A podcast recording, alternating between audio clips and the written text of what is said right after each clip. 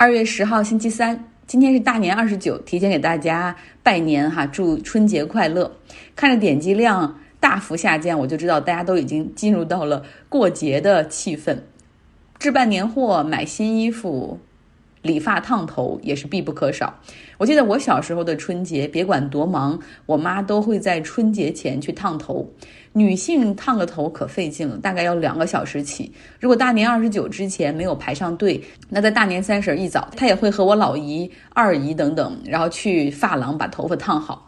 我们东北人好像对于烫头有一种执念哈。我记得读大学的时候，每个寒假回家。我妈和我老姨都要带我去烫头。如果你要是看过我二十岁出头的照片的时候，就会发现哇，一头卷发黄毛。那时候同事给我起名外号“美杜莎”，大家可以脑补一下那种被电过的 爆炸式的发型。发现离老家越远，离家的时间越长，我就逃离了那种审美哈。现在发型和穿着也越来越朴素。因为疫情的关系，我已经学会了自己理发。不过最难剪到的部分是后脑勺的部分，需要低着头把头发拉到面前，然后听着剪刀金属的那种声音，然后剪掉自己的头发，每一根发丝被切断的感觉，有一种令人头晕目眩的身体不适。我现在每周不是会和心理咨询师聊天吗？他最初在给我做评估的时候问过一个问题，说你做过什么自残的事儿吗？然后我想了想，我说做过，我给自己剪了头发。咨询师都笑了。好了，来说说新闻。对特朗普的第二次弹劾正在参议院中进行。这次弹劾的罪名就是煽动一月六号冲击国会的暴动。程序上来说，众议院的几名负责本次弹劾的议员，他们到参议院中进行陈述。特朗普的律师团队他要进行辩护。那后者呢？辩护有两个点哈。第一个点，也就是今天主要讨论的那个点，就是说这个弹劾已经卸任的总统。特朗普的团队认为是违反宪法的，那所以今天参议院就先对是否违宪进行了投票，最终是五十六比四十四通过了，有六个共和党的议员和民主党人一起投了赞成票，所以说这就不违宪没问题，所以可以继续弹劾的程序。特朗普团队的第二个辩护点将会围绕着言论自由展开，因为这是宪法第一修正案是赋予的大家的权利，也就是说。特朗普也可以自由地表达观点和情绪，那不应该因为自己的言论受到追究。不过，对于这个言论自由也是有边界的，像之前最高法院有过很多判例哈。比如说有一种情况，就是在电影院没有着火的时候，然后你跑进去大喊说着火了，着火了，你可以说这是你的言论自由，啊，你说这是我基于自己的判断，然后我说出了我想说的话，但是这。其实并不是真正法律定义的言论自由，所以是违法行为。弹劾的这一方他会用事实去说话，比如说从去年夏天开始，特朗普就一直在说啊，他如果输了的话，那选举就肯定是假的，有欺诈。在去年十月份电视辩论的时候，他也直接就是说。骄傲男孩这些武装组织，你现在先不着急闹啊，stand back and stand by，先在这儿随时待命。我叫你们上的时候，你再上。输了选举之后，他又反复强调自己的胜利是被偷走了，然后呼吁大家都来，就是去 fight，斗争到底，保卫这个国家。如果你不 fight 的话，如果不去战斗的话，美国就不复存在。等等。第二次弹劾还会在本周继续进行。南非叫停了牛津大学和阿斯利康联合推出的疫苗接种计划，即便南非现在已经采购了一百五十万株的疫苗，这这采购的一百五十万株疫苗也是刚刚从印度哈送抵到南非，结果现在就已经决定暂时先停止接种计划，原因是。这个阿斯利康的疫苗对于 COVID-19 的这个南非变异版本效果其实不是特别好，在首批之前接种的两千人的实验中发现，哪怕接种了阿斯利康的两支剂的疫苗，人也会感染，只不过感染的症状会比较轻一点。所以南非政府也在考虑说，这些一百五十万的疫苗也别都浪费哈，是不是可以考虑让一些有慢性病或者身体比较差的人接种？因为这些人是属于高风险人群，就是一旦感染，可能会有那些严重的症状，会入院，甚至会导致死亡。给他们来接种疫苗的话，就可以把他们的重症变成轻症。目前，南非的变异病毒已经出现在了三十二个国家。感染 COVID-19 的一个明显症状就是失去嗅觉。我们已经习惯了有嗅觉，那一旦闻不到气味，生活会变成怎么样呢？像美国德州就有一户家人，就是除了孩子之外，大人都感染了 COVID-19，都失去了嗅觉。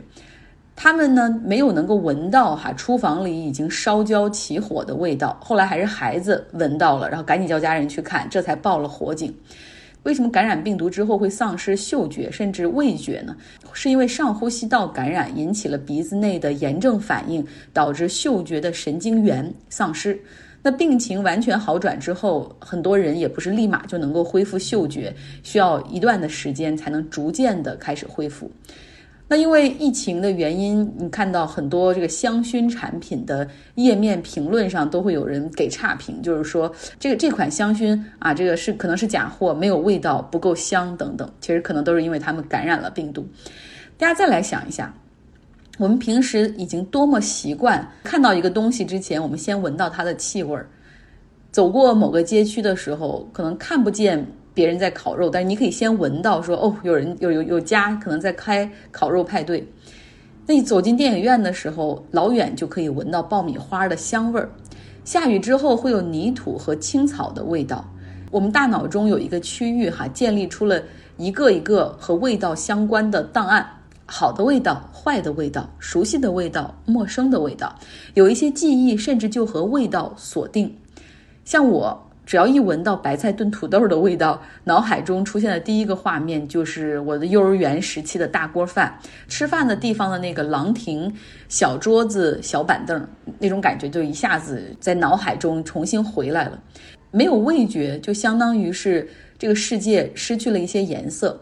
有很多 COVID-19 的患者，就是后面在身体恢复之后，因为嗅觉恢复非常的缓慢，导致他们都出现了一些抑郁的情绪。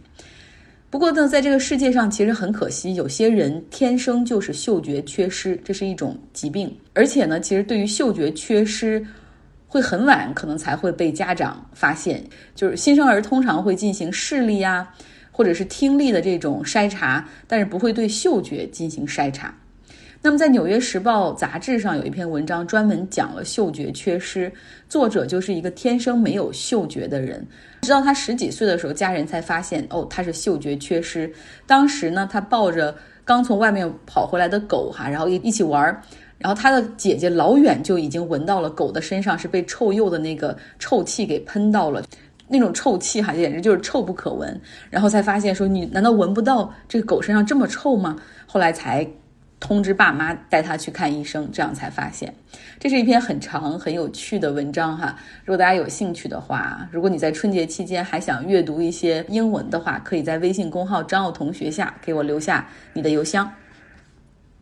好了，既然说到健康，我们再次请出战才讲一讲亚马逊在医疗健康领域的布局。昨天他讲了哈，在电商、保险和云服务这边，这亚马逊都是怎么样去切入这个市场。今天我们要听一听亚马逊在这个领域还打出了哪些牌。亚马逊在二零一八年十一月发布了 ACM，即使用机器学习模型来准确、快速的从非结构化的医生处方、临床记录、患者健康记录中提取出相关的医疗信息，并进行联系。ACM 主要面向医院客户，降低医疗文件处理成本，快速准确地从医疗记录中提取信息。使用者无需掌握专业知识，无需编写复杂规则，就可以通过简单的应用程序接口使用产品，提高工作效率。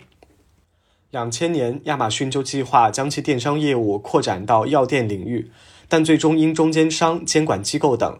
其向 Drugstore.com 的投资以失败告终。直到2017年8月，亚马逊上线了 Basic Care 非处方药购买平台，主要销售感冒、过敏、镇痛类药物。到2018年6月，亚马逊以十亿美元收购网上药店 PillPack。这次收购之后，亚马逊可以为美国五十个州的居民进行药品供应。PillPack 的个性化包装与分销理念。和亚马逊重视客户体验的理念十分契合。同时，PillPack 的处方药管理平台 Pharmacy OS 也与亚马逊的订单管理与履单服务很类似，这无疑有利于 PillPack 与亚马逊现有的分销模式相整合，简化供应链，改善用户体验与成本问题。根据美国药物供应链安全法案的规定，到二零二三年，药品供应链中的每一个实体都必须成为可互操作跟踪系统的一部分，每一个独立单元都必须从头到尾能被追踪到。结合 PillPack 的许可证，当亚马逊获得相关许可证之后，便能够直接处理来自制造商的产品，并重新分装。同时，亚马逊可以在其收购的 Whole Foods 连锁超市内建立快捷诊所和药品零售点，来完善 PillPack 的供应链，完成药品的包装、跟踪和运输，以实现当日配药。一旦亚马逊建立了针对最终患者的药物递送系统，它就可以替代传统的 PBM 药品福利管理，为支付方提供药品福利。亚马逊一亿多的 Prime 会员也很有可能顺势成为亚马逊 PBM 业务的会员。除了 B to C 业务，亚马逊 B to B 的医疗采购业务能够提供从手术用品到医疗日常用品的数万种商品，在使用流程上需要注册企业账号、验证企业身份与需求。目前，亚马逊在全美五十个州能提供医疗用品采购服务。美国雇主需要为员工购买医疗保险。对很多企业来说，日渐升高的医疗保险支出已经成为企业沉重的负担。亚马逊与摩根大通以及巴菲特的 Berkshire Hathaway 公司联手组建的非盈利医疗健康公司 Heaven，希望与保险公司、福利管理机构等合作，改变人们的医疗保险方式，使其更简单、更具效率、更低成本。由于美国医疗保险和医疗补助服务中心起草了扩大医疗保险覆盖范围的提案，这是亚马逊进入医疗保险领域的很好时机。亚马逊计划利用这些医疗保险规定，提出新的报销规则，旨在涵盖针对医疗保险受益人的远程医疗服务。亚马逊也与美国退休人员协会协商，希望为退休人员提供医疗解决方案。如此一来，通过提供有吸引力的服务，更多老年人以及需要日常生活方式管理的慢性疾病及心理疾病患者，将很有可能成为其 Prime 会员。同时，如果亚马逊能够规范和构建索赔的支付和管理后台，那么药店、医疗服务机构等就可以将索赔过程外包给亚马逊。亚马逊也可以为雇主企业提供一个保险平台，为其他医疗服务构建分销渠道。这样就能使得市场的双方都有动力与亚马逊合作，并使用其后端服务与前端平台。二零一九年十月，亚马逊收购了数字医疗技术与服务公司 Health Navigator。该公司可为远程医疗机构、保险公司、医疗呼叫中心。电子健康记录公司等提供数字化解决方案。亚马逊也能为注册了亚马逊保险计划的员工提供线上及线下的紧急护理、预防性护理和药物配送服务。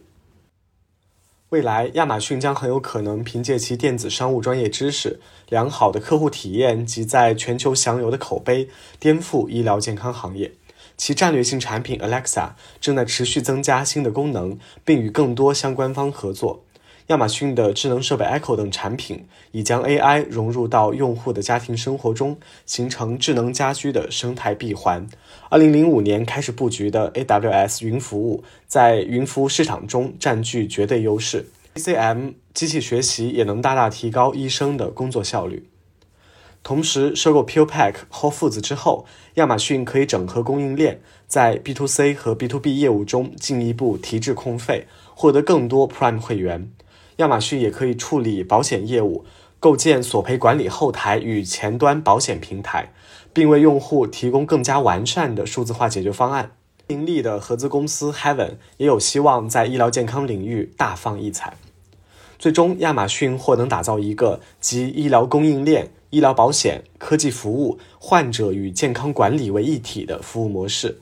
这不仅能够降低自身运营的成本，也会惠及更多企业和个人。马上要到春节了，今年也是我的本命年，祝大家新春愉快，牛年大吉！我们下周见。